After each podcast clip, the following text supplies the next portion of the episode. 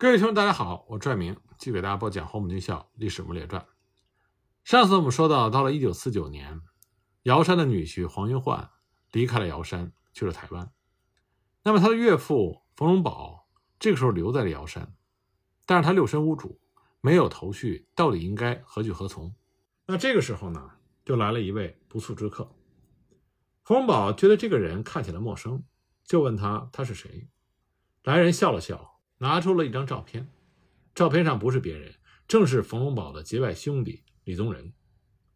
那么来人落座之后，就自我介绍说他叫罗四伟，是桂平县人，刚从广州回来。冯荣宝就问他在广州有没有见到过李宗仁。罗四伟呢，就从兜里掏出了自己的证件。冯荣宝一看，这是一份由国民政府国防部签发的证件，所以罗四伟立刻就得到了冯荣宝的极大信任。那么罗四维这才说起他的任务，他是奉了李宗仁的命令，回到桂平瑶山找冯荣宝，让他在瑶山建立反攻游击根据地，以备应变。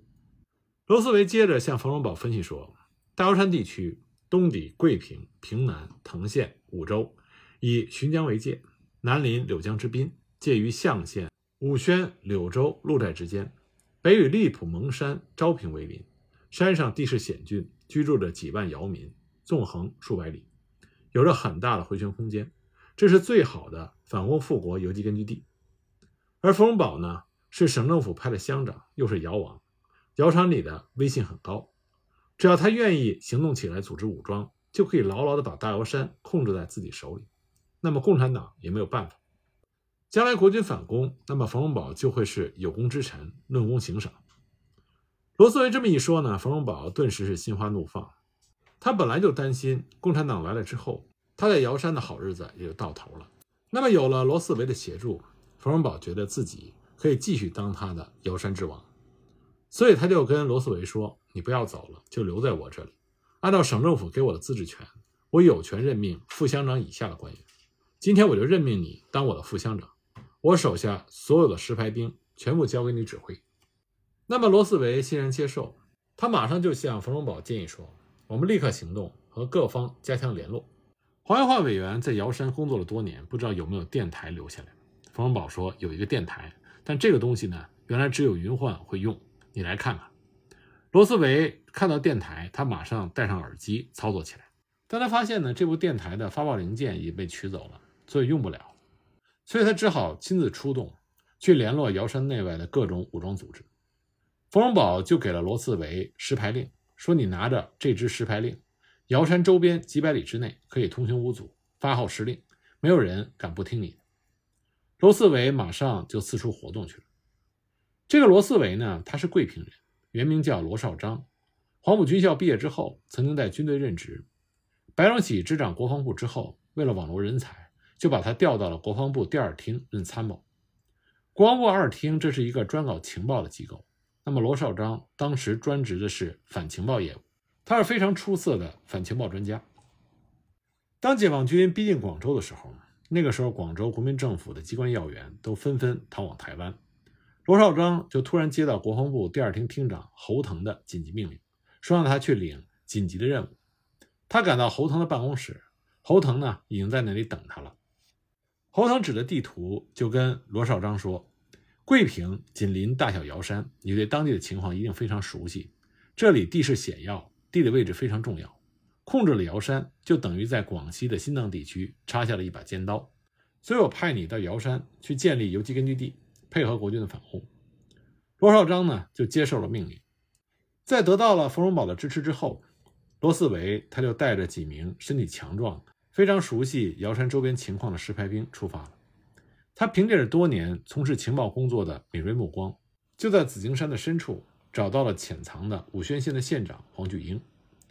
黄巨英呢，是在1949年11月29日带着眷属和一部分县政府的官员，还有警卫逃离武宣县城的。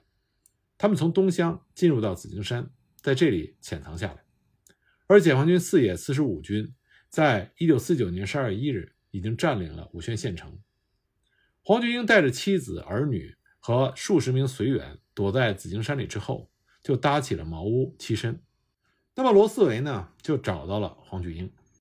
罗四维给黄菊英看了他的证件，又让他看到了冯荣宝的实牌令，然后就对黄菊英说：“根据蒋总裁在重庆刚刚制定的关于大陆失陷后组织全国性游击武装的应变计划，请黄县长立刻组织本县的游击武装。”黄菊英当时就说：“人都跑散了，怎么着急？”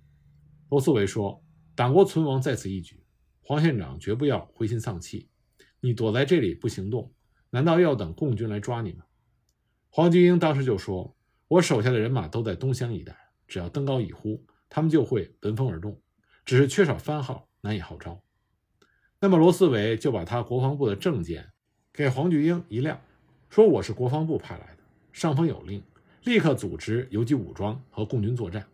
你先拉起一批人来，我给你国军五十五军的番号，你当军长，我报请国防部备案即可。”有了罗斯维的承诺。黄菊英就毫不犹豫地前往武宣东乡去拉队伍了。当时黄菊英还写了一首诗，这首诗这么说的：“宝剑横腰阵阵鸣，等闲莫负报国心。若问归期当不远，十八山上有雄兵。”由此可见，黄菊英还是颇有雄心壮志的。那么，罗斯维和黄菊英告别之后，带着几名石牌兵，沿着钱江到达了桂平碧滩的罗禄洞。找到了曾在桂系四十八军幺七六师任副师长的李丕成。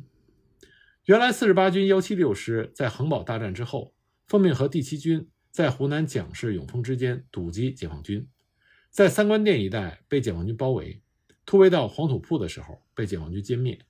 那么副师长李丕成逃回桂平老家，在罗禄洞喘息未定，解放军又打进了广西。一九四九年十二月四日。四野十五军幺五四师四六一团占领了桂平县城，逃入大龙山一带的桂系四十八军被歼灭，军长张文宏仅带着身边的一名勤务兵向解放军投降。李必成觉得大势已去，所以就躲在罗禄洞的家里不敢出门，但罗四维还是找到了他。罗四维见到李必成之后，开门见山亮出了国防部的证件，要李必成出山拉武装打游击。李丕成当时非常泄气，他说：“我们的正规军都打光了，还打什么游击战呢？你不知道我们的第七军和四十八军，这可是李德公和白建功的两块王牌，现在都没了。我们张军长在大龙山失败，听说只带了一个勤务兵向解放军投降，所以本钱全部都输光了。”那么李思维就说：“那你也不能像一只鸵鸟这样躲在家里等着解放军来抓你啊！你躲得过初一，躲不过十五。”国军的第七军、四十八军、五十六军都是在玉林、桂平一带溃散，人员和武器装备分散在这一带。你马上出去联络、搜集旧部，组建三十六军。你任军长，我负责报国防部备案。那么李皮成也知道，一旦自己被解放军抓住，也不会有好果子吃，所以他就听从了罗斯伟的建议。李皮成是军人出身，说干就干，他当即就前往大龙山一带搜集旧部，重新拉队伍。罗斯维一看，一出马就拉起了两个军番号的队伍，所以他信心倍增，继续在瑶山周边进行活动。他在平南彭化一带就找到了当地的实力派张义勇和张志勇兄弟，鼓动他们组织武装保卫家乡，反抗共产党的统治，配合国军反攻。张志勇本来就拥有数十名乡兵民团之类的武装，听罗斯维这么一说，立刻拍着胸脯保证说，他马上可以拉起一支队伍来。希望罗斯维给他一个正式的番号。罗斯维这时候已经给出了五十五军和三十六军这两个正规军的番号。他一看张家兄弟的这些人马都是一些乌合之众，就对张志勇说：“你以这几十人的人马作为骨干，先把一个师的架子拉起来，就用反攻游击师的番号，你当师长好。”那么就在罗斯维行动非常顺利的时候，他突然接到冯荣宝派人送来的口信，让他马上返回乡政府，说有大事要商量。罗斯维立刻就返回了瑶山，在途经瑶山的平南罗香乡的时候，罗斯维以冯荣宝的名义联络了平南县的参议员赵英甫、国大代表赵前兴和在乡的军官赵杰豪三个人，共结了反共同盟。当时他们杀鸡嗜血为事，反攻到底不成功便成仁。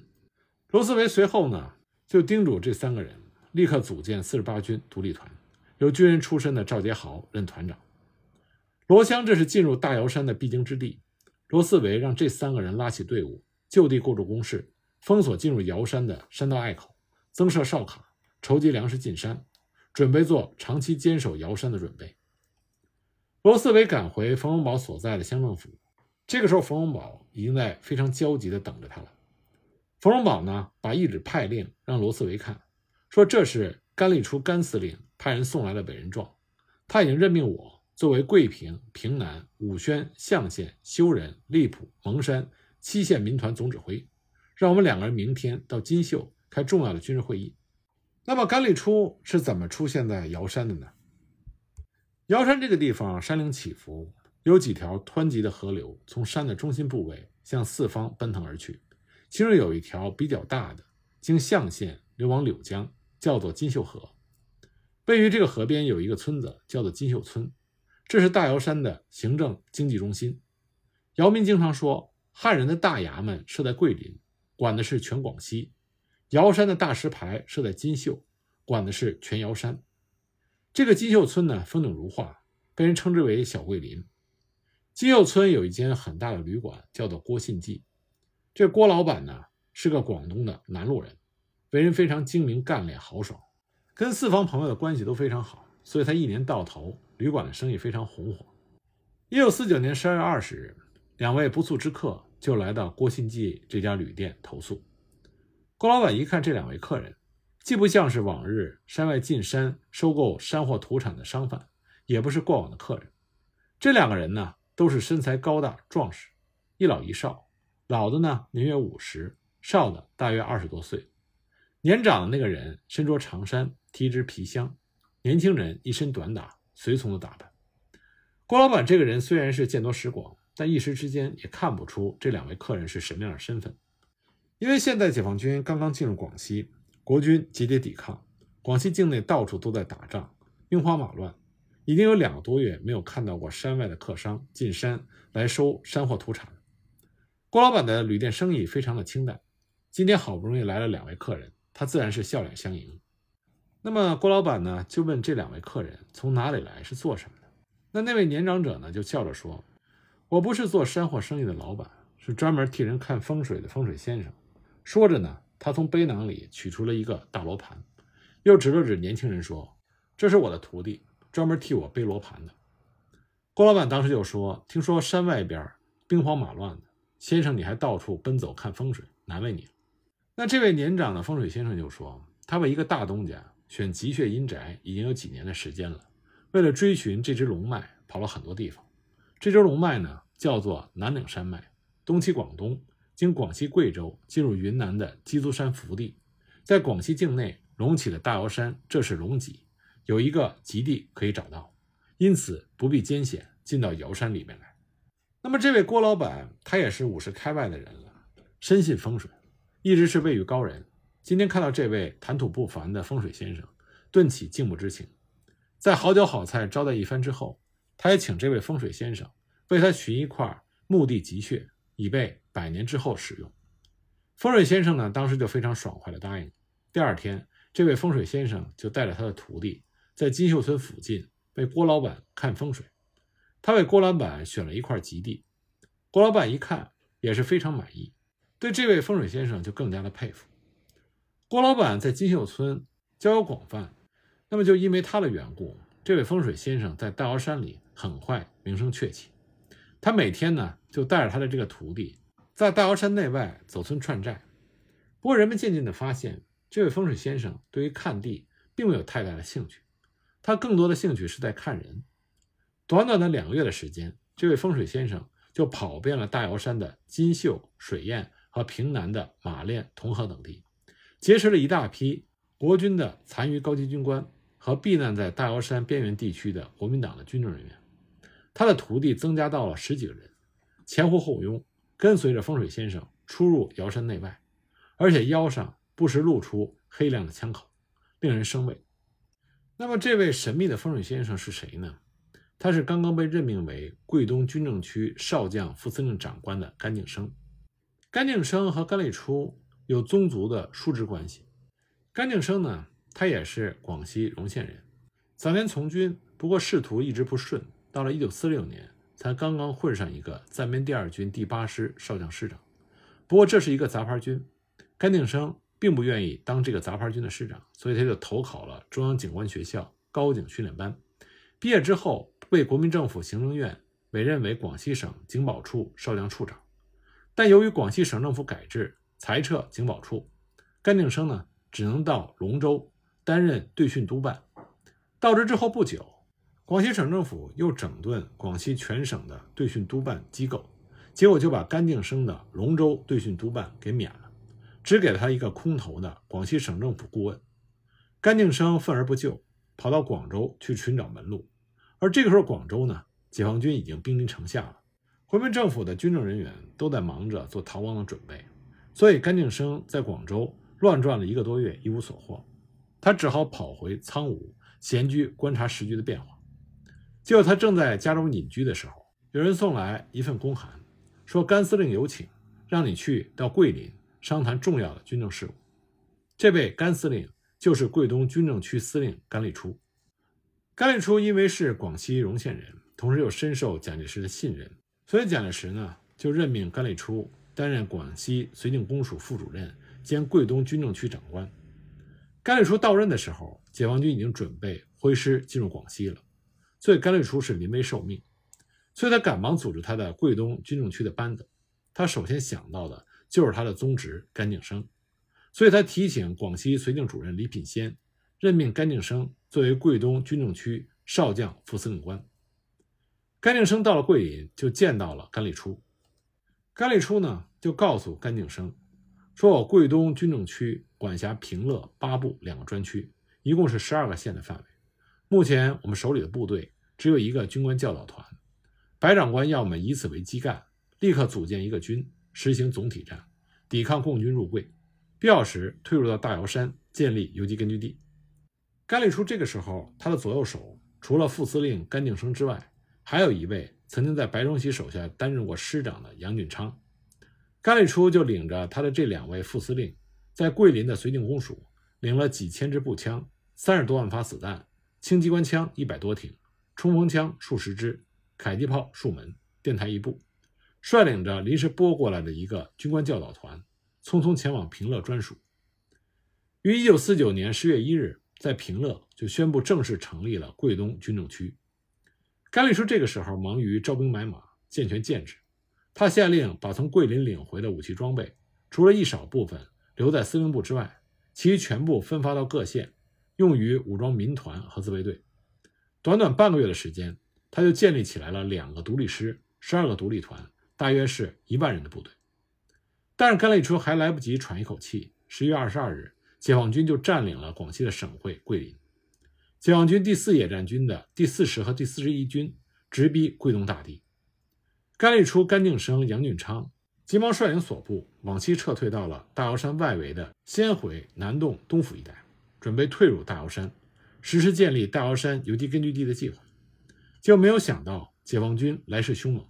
十二月十八日，四野四十九军幺四五师以三个团的兵力围攻甘立初所部。刚一接触，甘立初的部队就溃败。十八日晚，甘立初率领了主力一千多人，从蒙山县南洞东府向荔浦蒙山方向转移，想要越过黎蒙公路冲进大瑶山，结果被解放军幺四五师包围截击。混战之中呢，副司令长官甘敬生逃往蒙山县新圩乡，在一个农户家里躲藏了一天。第二天呢，他和他的贴身卫士改换装束，脱下少将军官的军服，换上长衫。扮作风水先生，选择山间的小道，匆匆逃进了大瑶山。甘敬生就是这样，在一九四九年十二月二十日到达了瑶山金秀村，住进了郭信进旅店。而桂东军政区的副司令长官杨俊昌带着五十多人向解放军缴械投降。那么甘立初在突出重围之后，一千多人的主力部队只剩下一个警卫排，他的两个副司令都不见了，他只能率领着数十名的残兵向西奔走。自此之后，甘立初就下落不明了。一直到十年之后的一九五九年，蒋介石才发布了命令，追赠甘立初为陆军二级上将，并且入祀国军忠烈祠。主流的说法呢是甘立初在率部向西南突围的时候，在作战的过程中战死身亡，时年四十九岁。但也有一种说法呢，说甘立初退入到大瑶山之后，深感绝望，在一九四九年十二月底化妆前往香港。到台湾去了。而这个说法的主要根据是甘敬生在进入到瑶山之后写给甘丽初的一封信。在这封信里呢，甘敬生就对甘丽初说：“眼下游击区最主要的补给者为弹药的补充，望书台就近报告领袖，从速接济，并望从速返回主持。”而这封信是写于一九五零年九月十四日，这正是甘敬生在大瑶山呼风唤雨的时候。他也认为他的宗叔甘丽初在之前一战之后秘密逃往台湾去了，所以他才会在信中让甘丽初就近报告领袖，重塑阶级。但是无论是大陆方面还是台湾方面，从来就不知道甘丽初的下落。即使按照甘丽初的好友罗奇将军后来所写的，说甘丽初是在渡河作战的时候壮烈殉国。但是在解放军广西剿匪作战的胜利报告中，却从来没有显现过甘丽初这样高级别的国军将领被解放军打死的消息。因为如果像这样的战果一旦得到确认的话，一定会大力宣传的。一九四九年五月，白崇禧在广西所组建的六大军政区，其中除了桂东军政区司令官甘丽初下落不明以外，其他的几位司令官要不就是向解放军投诚，要不呢就潜逃到了香港。再转去了台湾。不过，尽管甘丽初下落不明，但是他的宗侄甘敬生已经退进了大瑶山。于是呢，他开始以风水先生的身份做掩护，以甘利出桂东军政区的名义，开始组建大瑶山的反攻武装。